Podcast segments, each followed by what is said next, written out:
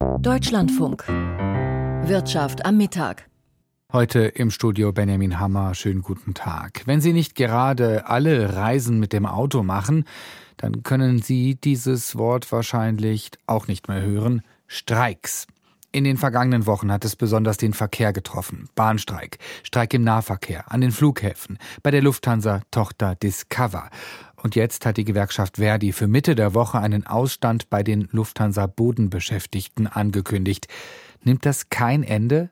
Das ist ein Thema dieser Sendung und außerdem ein Einbruch beim deutschen Export im Dezember 2023, wie der Bundeswirtschafts- und der Bundesfinanzminister in Berlin um den Haushalt und die Förderung von Unternehmen ringen und wie China mit gewaltigen Investitionen auf grüne Technologien setzt. Wer heute mit der Lufthansa-Tochter Discover in den Urlaub fliegen will, muss möglicherweise am Boden bleiben. Ein Teil der Pilotinnen und Piloten streikt. Für die Urlauber ärgerlich, doch Discover ist eine sehr kleine Airline und insgesamt sind nur wenige Flüge betroffen. Der Ausstand des Lufthansa Bodenpersonals am Mittwoch, der könnte da schon für größere Verwerfungen sorgen. Hier ist eine andere Gewerkschaft zuständig. Es geht um eine andere Berufsgruppe und das zeigt schon, wie schnell und vielfältig die Luftfahrt mit Streiks getroffen werden kann.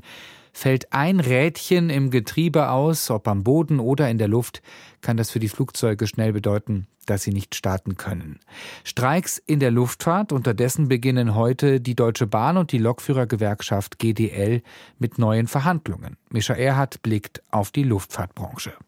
Bei der kleinen Lufthansa-Tochter Discover sind die 48-stündigen Arbeitsniederlegungen bereits der dritte Streik innerhalb dieser Tarifauseinandersetzung. Dabei finden nach Angaben der Fluglinie 90 Prozent der geplanten Kurz- und Mittelstreckenflüge statt. Auf der Langstrecke allerdings können demnach nur knapp ein Drittel Maschinen fliegen.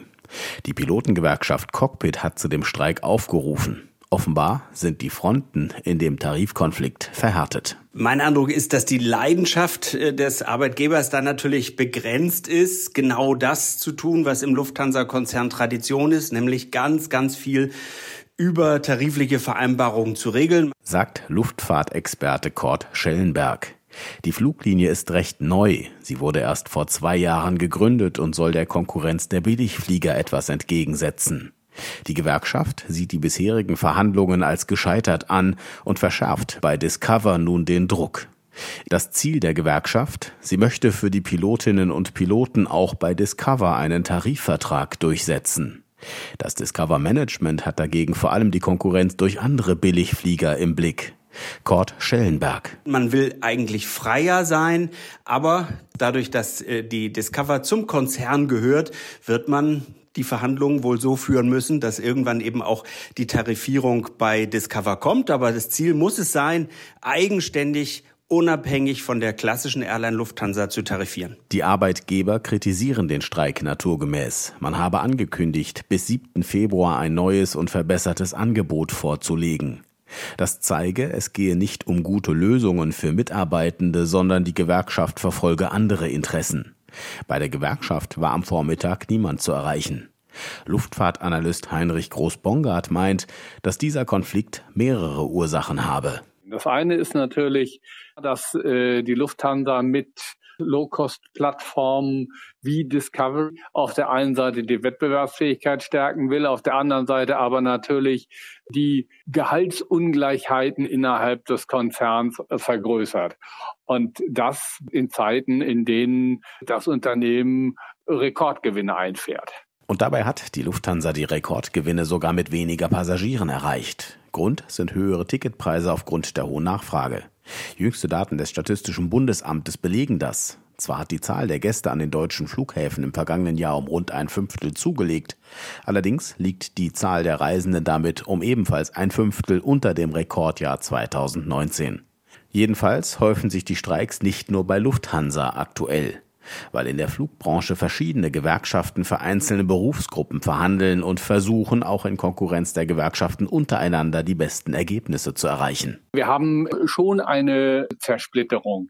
Verdi zum Beispiel vertritt ja nicht alle. Die Piloten haben eine eigene Gewerkschaft mit der Vereinigung Cockpit, die Flugbegleiter haben mit UFO eine eigene Gewerkschaft. Sagt Heinrich Groß-Bongard. Hinzu kommt noch der allgemeine Personal- und Fachkräftemangel, der zusammen mit der hohen Inflation die Verhandlungsposition von Gewerkschaften stärkt. So wird der Ausstand bei Lufthansa Discover nicht der letzte Streik sein. Bereits für Mittwoch hat Verdi das Bodenpersonal der Lufthansa zu Streiks aufgerufen. Mischa Erhard war das. Und damit gehen wir nach Frankfurt am Main zu Jan Plate im Handelssaal der Deutschen Börse. Lassen Sie uns auf die Luftfahrt schauen. Kleiner Discover-Streik heute, größerer Streik des Bodenpersonals der Lufthansa am Mittwoch. Hat das Folgen für die Lufthansa und den Betreiber des größten deutschen Flughafens Fraport? Also die äh, verschiedenen Aktienkurse nehmen da im Moment unterschiedliche Wege, während die Papiere der Lufthansa rund ein halbes Prozent verlieren. Da können die Anteilsscheine von Fraport sogar etwas mehr als ein halbes Prozent zulegen. Deutschland wird von manchen weiterhin Exportweltmeister genannt, ist Deutschland aber gar nicht mehr. Aber natürlich bleibt der Export für die deutsche Wirtschaft extrem wichtig. Heute gibt es neue Daten des Statistischen Bundesamtes. Wie fallen die aus? Die fallen erstmal nicht so gut aus. Im Dezember sind die Warenexporte um 4,6 Prozent im Vergleich zum Vormonat eingebrochen. Das ist der größte Rückgang seit einem Jahr. Volkswirte hatten dann nur mit einem Minus von zwei Prozent gerechnet. Und das bringt uns auch dann zum Live-Gespräch mit Edgar Weig, dem Chefvolkswirt von Metzler Asset Management. Danke, dass Sie hergekommen sind. Mancher sagt, zu diesem Rückgang im Dezember, dass der nach dem kräftigen Exportzuwachs im November nicht so sehr verwundern muss. Würden Sie das abmildern, sozusagen auch ins Feld führen? Ja, ähm, die monatlichen Daten sind oft sehr volatil. Und da wir jetzt ja die Dezemberzahlen bekommen haben, können wir auch einen Blick ins Jahr 2023 werfen. Hier muss man feststellen, der deutsche Export ist insgesamt um 1,4 Prozent geschrumpft. Also erstmal vielleicht eine schlechte Zahl, aber der Welthandel insgesamt ist um 5 Prozent geschrumpft. Von daher hat sich die deutsche Exportindustrie eigentlich gar nicht so schlecht geschlagen. Wenn wir auf die verschiedenen Regionen schauen, im Dezember in den USA wurden da gegenüber dem November 5,5 Prozent weniger Waren ausgeführt, nach China sogar 7,9 Prozent, in die EU-Staaten 5,5 Prozent weniger Waren. Auf welche Zahlen, welche Regionen schauen Sie da ganz besonders deutlich und was lesen Sie daraus? Genau, auch hier wieder vielleicht den Blick auf die jährliche jährlichen Daten. Und hier sehen wir einen Zuwachs in die USA. Und, der US, und die USA werden zunehmend wichtiger für uns als Exportmarkt. Und wir sehen im Jahr 2023 einen Rückgang, einen sehr, der, sehr deutlichen Rückgang der Exporte nach China. Das hängt damit zusammen, dass in China im Moment Wirtschaftskrise vorherrscht. Der Konsum ist sehr schwach. Das heißt, werden dann auch weniger Güter importiert nach China. Und man darf auch nicht vergessen, dass die chinesische Exportindustrie sehr erfolgreich ist. Also deutsche Automobilfirmen werden in China verdrängt vom Markt durch chinesische Firmen und auch auf Drittmärkten werden chinesische Exporteure zunehmend wettbewerbsfähiger und das schwächt natürlich unseren Export. Wenn wir schauen auf die Spannungen im Roten Meer, das äh, sorgt ja auch für Handelsrisiken. Inwieweit war und der Blick nach vorne bleiben diese Unruhen im Roten Meer ein Risiko für die auch Exporte eben? Also ich äh, denke, klar ist natürlich ein Belastungsfaktor, weil sich dadurch die Handelswege verlängern. Aber es ist natürlich nicht vergleichbar mit jetzt der Pandemie. Ähm, die Waren werden weiterhin geliefert und makroökonomisch ist der Effekt wahrscheinlich sehr, sehr gering. Also da mache ich mir keine großen Sorgen. Äh, wenn, es zu einer Eskalation im Nahen Osten kommen sollte, wird es eher den Ölpreis treffen als die Handelswege. Aber auch hier, denke ich, was die Handelswege angeht, sehen wir jetzt einen verstärkten Militäreinsatz der USA. Auch Deutschland schickt da jetzt äh, Unterstützung. Von daher habe ich da auch ganz gute Hoffnung, dass ähm, vielleicht sich auch die Handelswege bald wieder verbessern. Ähm, Umfragen des IFO-Institutes zeigen, dass die Unternehmen ihre Auftragsbestände für zu klein halten. Beziehungsweise wie schauen Sie nach vorne für die Exporte Deutschlands in diesem Jahr und auch das Wirtschaftswachstum dementsprechend dann für Deutschland in diesem Jahr? Ich denke, äh, grundsätzlich steht uns das Geschäftsmodell etwas in Frage, weil wir sind die letzten Jahre immer über den Export gewachsen. Wir sehen, der globale Export oder der Welthandel schrumpft eher, hängt natürlich mit dem De-Risking zusammen zwischen USA und China. Wir sehen natürlich, dass mit China jetzt ein sehr ernsthafter, sehr wettbewerbsfähiger Akteur auf den Markt kommt, der uns äh, Exportanteile wegnehmen wird. Wir werden weniger nach äh, China exportieren. Von daher wird der Export auch in diesem Jahr große Schwierigkeiten haben zu wachsen. Wahrscheinlich wird es sogar noch mal schrumpfen. Und wir brauchen andere, eine andere Basis, um zu wachsen in Deutschland. Und Sie hatten mir verraten, Ihre Schätzung für Deutschland in diesem Jahr beim Wachstum liegt so bei plus 0,2 Prozent. Und damit danke ich Ihnen für den Live-Besuch hier an der Börse. Edgar Weig, der Chefvolkswirt von Metzler Asset Management. Wir schauen auf den deutschen Aktienindex. Da gab es am Freitag ein neues Allzeithoch. Wie geht es in der neuen Woche weiter? Der DAX kann sich bisher auf äh, relativ hohem Niveau halten mit einem kleinen Plus von 0,2 Prozent bei 16.946 Punkten. Damit fehlen eigentlich nur 60 Punkte bis zu einem neuen Rekordhoch. Der starke US-Arbeitsmarkt von Freitag, der dämpft zwar so ein bisschen die Zinssenkungsfantasien bezüglich der US-Notenbank, aber andererseits werden bei einer weiter starken US-Wirtschaft ja auch erstmal weiter ganz gut gute Unternehmensgewinne erwartet. Von daher der DAX erstmal eben auf hohem Niveau kann er sich halten. Wir schauen auf den Automarkt. Da gibt es heute Neuigkeiten in Sachen Zulassungen. Ja, und äh, die Pkw-Neuzulassungen haben im Januar um 19,1 Prozent zugelegt im Vergleich zum Vorjahresmonat, wobei die Autoaktien im DAX heute eher auf der Verliererseite sind. BMW minus etwas 1 Prozent, Mercedes-Benz mit einem Abschlag von fast einem Prozent, Volkswagen mit einem kleinen Minus von einem Viertel Prozent. Und jetzt schauen wir auf Synbiotic, ein Unternehmen, das mit Cannabis Geld verdienen will und bei der Aktie gibt es heute einen enormen Kurssprung. Warum? Nach dem langen Ringen haben sich am Freitag ja die Koalitionsfraktionen der Ampelregierung auf die letzten Einzelheiten zur Zulassung von Cannabis für Erwachsene äh, geeinigt und haben das geklärt. Das entsprechende Gesetz soll am 1. April in Kraft treten. Und das bewirkt eben einen deutlichen Kurssprung bei Symbiotic, ein Münchner Unternehmen. Da geht es um 40 Prozent nach oben. Aber auch Cantourage kann um rund 45 Prozent zulegen schauen jetzt noch auf den Eurokurs, den Anleihenmarkt und den Goldpreis. Der Euro steht bei einem Dollar 0,755. Die deutschen Anleihen heute etwas weniger gefragt. Die durchschnittliche Rendite bei 2,29 Prozent. Und der Goldpreis verliert rund 28 Dollar im Vergleich zu Freitagmittag. Der Goldpreis jetzt bei rund 2026 Dollar. Jan Plate war das für uns an der Börse in Frankfurt am Main. Der Chef oder die Chefin der türkischen Zentralbank, das war bislang ein ziemlicher Schleudersitz. Das Land kämpft mit einer der höchsten Inflationsraten der Welt und lange Zeit hielt die Notenbanken hielt die Notenbank, die Notenbank, es gibt nur eine, diese Leitzinsen weiterhin niedrig. Und das ist laut Lehrbuch die genau falsche Maßnahme. Vor acht Monaten dann ein Signal von Umbruch und Hoffnung. Eine relativ junge Frau sollte es besser machen, doch nun ist auch sie von ihrem Posten zurückgetreten. Aus Istanbul berichtet Uwe Lüb. Am späten Freitagabend teilte Hafize Gaye Erkan über den Kurznachrichtendienst X mit Ich höre auf. Als Finanzexpertin hat sie den Zeitpunkt vermutlich mit Bedacht gewählt. Kurz vor dem Wochenende und nach Handelsschluss in der Türkei sollten die möglichen Auswirkungen auf die Börsen moderat ausfallen. Als Grund nannte Erkan eine Verleumdungskampagne, die zuletzt gegen sie gemacht worden sei. Dabei ging es vor allem um Vorwürfe der Vetternwirtschaft. Unter anderem soll Erkans Vater einen Dienstwagen und in der Zentralbank ein eigenes Büro bekommen haben, obwohl er mit der Bank nichts zu tun hat.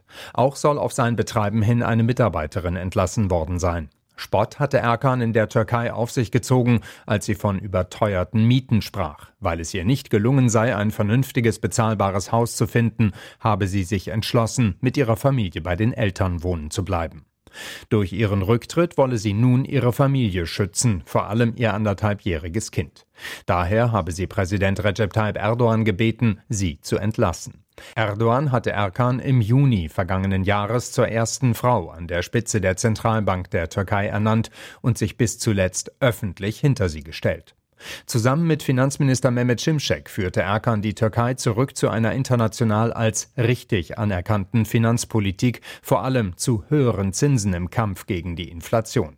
Die liegt in der Türkei nach neuen offiziellen Zahlen bei knapp 65 Prozent. Unabhängige Fachleute sprechen sogar von einer fast doppelt so hohen Rate. Kurz nach ihrem Amtsantritt vergangenen Juni hat Erkan den Leitzinssatz in großen Schritten hochgesetzt, von damals 8,5 auf inzwischen 45 Prozent. Neuer Zentralbankchef ist ihr bisheriger Stellvertreter Fatih Karahan. Wie sie ist auch er in den USA ausgebildet worden und hat dort berufliche Erfahrungen gesammelt, unter anderem bei der Zentralbank der USA. Kritiker sagen allerdings, Karahan rücke nur deshalb auf den Posten, weil er in der AKP von Erdogan so starke Fürsprecher habe, dass Erdogan nicht anders gekonnt habe. Es wird erwartet, dass Karahan die Linie der türkischen Zentralbank fortsetzt. Inflation und Preisentwicklung werde man im Auge behalten, sagte er, und wenn nötig, handeln. Uwe Lüb war das aus Istanbul und wir bleiben im Ausland. Chinas Wirtschaft, heißt es oft, schwächelt. Gleichzeitig sind die Wachstumsraten, die vermeldet werden, immer noch deutlich höher als zum Beispiel in europäischen Ländern. Wie kann das sein? Eine neue Studie liefert nun bemerkenswerte Hinweise. Es geht um Investitionen in einem bestimmten Bereich. Benjamin Eisel berichtet aus Peking. Nach dem Ende der strikten Null-Covid-Politik erholt sich die zweitgrößte Volkswirtschaft der Welt nur schleppend. Der hochverschuldete chinesische Bausektor steckt massiv in der Krise, früher einer der Haupttreiber des Wachstums. Der Binnenkonsum und die weltweite Nachfrage stocken. Die Volksrepublik an der Schwelle zur Deflation, viele, vor allem junge Leute ohne Job. Wo man sich auch umhört, hört man, es läuft nicht so gut. Woher kommen dann die 5,2 Prozent Wachstum, fragen sich viele. So last year China saw a massive uh, increase in investment in clean energy. Lauri Milivirta vom Center for Research on Energy and Clean Air mit Sitz in Finnland. Der Umwelt-Think Tank kommt zu dem Schluss, dass vor allem Investitionen in erneuerbare Energien das chinesische Wachstum gestützt haben. Uh, Investiert wurde sowohl in den Einsatz uh, sauberer Technologien, insbesondere Solarenergie und also Elektrofahrzeuge, als auch in die Produktion. So wurde die Herstellung von Batterien, Solarmodulen, Elektrofahrzeugen und vielen anderen Technologien massiv ausgeweitet. Wir schätzen, dass all das im vergangenen Jahr 40 Prozent zum Wachstum des chinesischen Bruttoinlandsprodukts beigetragen hat. Ohne diesen Zuwachs bei den sauberen erneuerbaren Energien hätte das Wachstum 3 Prozent betragen und nicht 5,2 Prozent. Der finnische Umwelt-Think Tank hat Wachstumsdaten von 20 verschiedenen Wirtschaftszweigen ausgewertet, Investitionskosten von Technologien analysiert und die Ergebnisse mit der chinesischen Berechnung des Bruttoinlandsprodukts abgeglichen. Neben dem Beitrag zum Wachstum hätten die Investitionen noch einen weiteren Effekt, sagt Li Shuo. Er leitet den China Climate Hub beim Think Tank Asia Society in der US-Hauptstadt Washington. Technologien wie Windkraft, Solarzellen, E-Autos und Energiespeicherung haben China geholfen, die CO2-Emissionen zu stabilisieren. In diesen Bereichen stecken noch mehr Möglichkeiten für die Volksrepublik, die Energiewende schneller voranzutreiben. Aber die wirklich schwierige Aufgabe für China ist, sich aus der Abhängigkeit von fossilen Brennstoffen zu lösen, insbesondere von der Kohle. Es scheint paradox. China baut noch neue Kohlekraftwerke, dennoch könnte der größte Emittent von Treibhausgasen weltweit schon sehr bald sinkende CO2-Emissionen vorweisen. Bislang hatte die kommunistische Regierung den sogenannten Peak, also den maximalen CO2-Ausstoß, erst Ende dieses Jahrzehnts erwartet. Neben den massiv gestiegenen Investitionen in grüne Technologien gibt es laut Li Shur von der Asia Society noch zwei weitere, allerdings ungeplante Faktoren, die zu diesem Trend beitragen. Chinas inzwischen schrumpfende Bevölkerung und vor allem die schwächelnde Wirtschaft. Die Wirtschaft in China hat sich deutlich abgekühlt und der Bedarf an energieintensiven Gütern wie Zement und Stahl nimmt ebenfalls ab. Benjamin Eisel berichtete aus Peking. Chinas Staatsführung stützt also mit massiven Investitionen in Erneuerbare die Wirtschaft. In Deutschland sind Investitionspläne zuletzt ordentlich durcheinandergewirbelt worden, weil das Bundesverfassungsgericht den Haushalt der Bundesregierung teilweise für verfassungswidrig erklärt hat. Einig ist sich die Ampelkoalition in Berlin, dass Unternehmen in Deutschland stärker entlastet werden müssen. Aber wie? Da gibt es sehr unterschiedliche Vorstellungen. Jörg Münchenberg.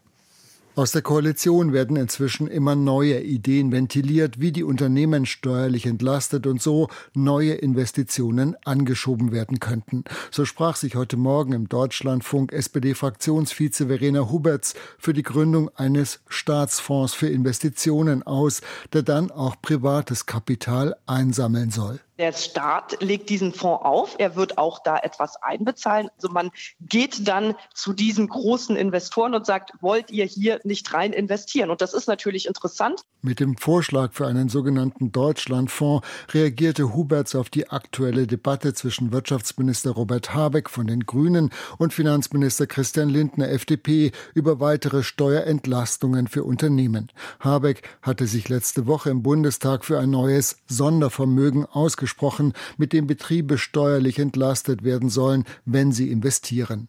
In der ARD bekräftigte der Wirtschaftsminister gestern Abend seine Idee. Statt jetzt alles Mögliche auszuschließen, das war mein Versuch, wollte ich sagen, dann lasst uns doch die Quadratur des Kreises probieren. Alles Mögliche mal denken und erlauben. Ich kann Ihnen das auch nicht sagen, ob es erfolgreich endet, aber ich kann Ihnen sagen, dass wenn es nicht weitergeht, dann wird es auf keinen Fall erfolgreich enden. Wir dürfen nicht wieder zurückfallen in Bresigkeit und Schläfrigkeit. Das müssen wir halt demokratisch hinkriegen. Doch klar ist auch, das, was Habeck vorschlägt, würde den Staat Milliarden kosten, die der Wirtschaftsminister letztlich über neue Schulden mobilisieren will. Insofern kam die Antwort des Finanzministers gestern Abend ebenfalls in der ARD nicht wirklich überraschend. Subventionen zu zahlen für alles Mögliche macht auch keinen Sinn. Da entscheiden am Ende dann Politikerinnen und Politiker, welcher Betrieb und welche Branche soll erfolgreich sein. Das hat mit Marktwirtschaft nichts zu tun. Allerdings hat auch Lindner in den letzten Jahren immer wieder dafür geworben, die Steuerlast für die Unternehmen zu senken,